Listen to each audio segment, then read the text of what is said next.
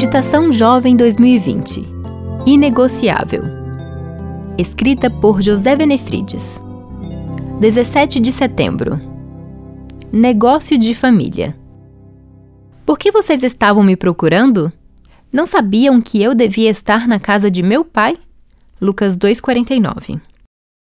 Na primeira vez em que Jesus visitou o Templo de Jerusalém, seus pais acabaram se perdendo dele. Quando eles o encontraram três dias depois, ele disse algo que é o princípio fundamental da missão. Não sabeis que eu estou cuidando dos negócios do meu pai? Jesus tinha apenas 12 anos, mas sabia qual era a sua missão: cumprir os negócios do Pai. Todos nós temos a missão de cumprir os negócios do Pai para que Jesus venha em breve. A juventude é o período da vida em que nós desejamos mudar o mundo. Talvez seja por isso que Deus quase sempre comissione alguém nessa fase da existência.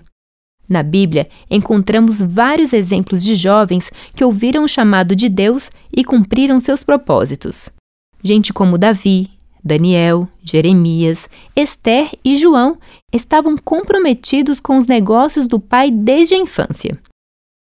Nos primórdios do Adventismo, essa também foi uma realidade. A maioria dos pioneiros era jovem. Mesmo sendo pessoas comuns, eles tinham uma paixão imensa pela volta de Jesus. Sem dúvida, estavam comprometidos com os negócios do Pai. Ellen White era uma adolescente de 17 anos quando Deus a chamou para ser sua mensageira. Era uma garota dedicada que acreditava na proximidade da volta de Jesus. Ela viveu pregou e escreveu sobre essa esperança até o fim de sua vida.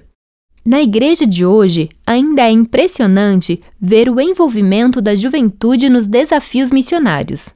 Eles estão entendendo suas responsabilidades nos negócios da família.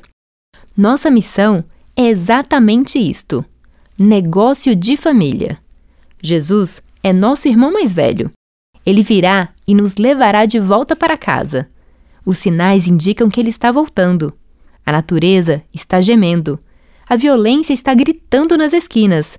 Jesus precisa voltar logo. Para que isso aconteça, devemos assumir que o cumprimento da missão é nosso negócio. Precisamos de uma geração mais comprometida com a volta de Jesus.